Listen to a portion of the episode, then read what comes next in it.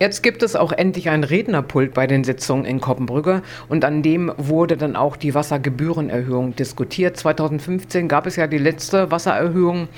112.000 Kubikmeter Wasser in 2022. Das war ein großer Wasserverlust, der erst sehr spät beseitigt werden konnte und dadurch natürlich auch ein Kostenverlust. Die Kosten für das Netz sind ständig gestiegen, in den Jahren Personalkosten. Es muss aber auch Wasser aus Hameln dazugekauft werden.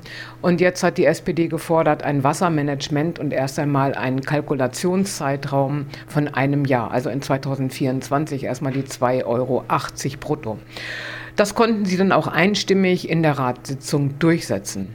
Fraktionsvorsitzender der SPD Rainer Olze dazu. Mit dem äh, Controlling-Konzept und vor allen Dingen auch mit dem Auftrag an die Verwaltung, dort ein vernünftiges Wassermanagement einzuführen und auch dann kostendämpfende Maßnahmen zu entwickeln, halte ich für genau richtig. Ja, also die 2,80 Euro haben wir natürlich zähneknirschend hingenommen, aber wir haben ja gesehen, die Kosten sind ja tatsächlich da und wir sind rechtlich verpflichtet, die auch umzusetzen.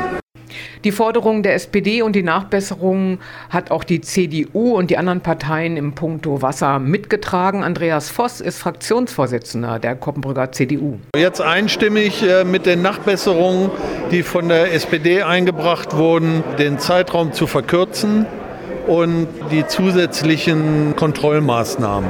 Das hat es dann möglich gemacht, dass wir alle dem zustimmen können.